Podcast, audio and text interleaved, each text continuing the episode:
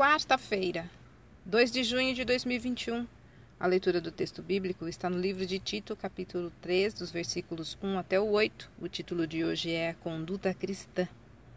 Ao longo da história, muitas pessoas já se perguntaram como poderiam obter a vida eterna. Talvez você mesmo já tenha se questionado a respeito. Tanto no passado como no presente, muitos dizem que é preciso ser bom e praticar o bem, para assim ganhar um lugar no céu. Mas como podemos ser boas pessoas se temos uma natureza inclinada a fazer o mal e a viver para si mesma? Nunca conseguiremos ser bons o suficiente a ponto de sermos aceitos por Jesus. Ele mesmo disse: Nesse mundo, ninguém além de Deus é de fato bom.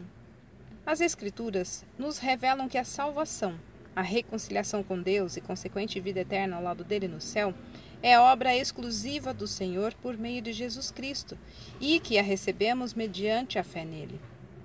Nada podemos fazer para ganhá-la, a não ser crer em Cristo.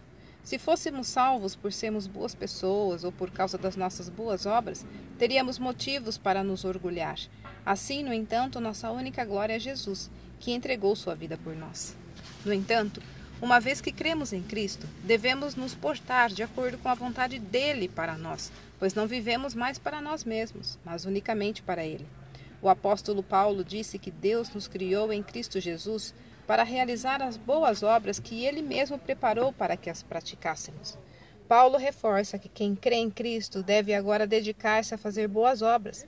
Não fomos salvos por Cristo para uma vida egoísta e improdutiva, mas para praticar o bem por isso, Deus nos convida nesse dia a pensar sobre nossa conduta.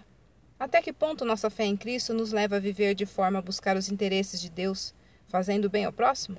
Olha, quem sabe que deve fazer o bem e não faz, está deixando de fazer a vontade de Deus. Texto retirado do presente diário da Rádio Transmundial, edição 24.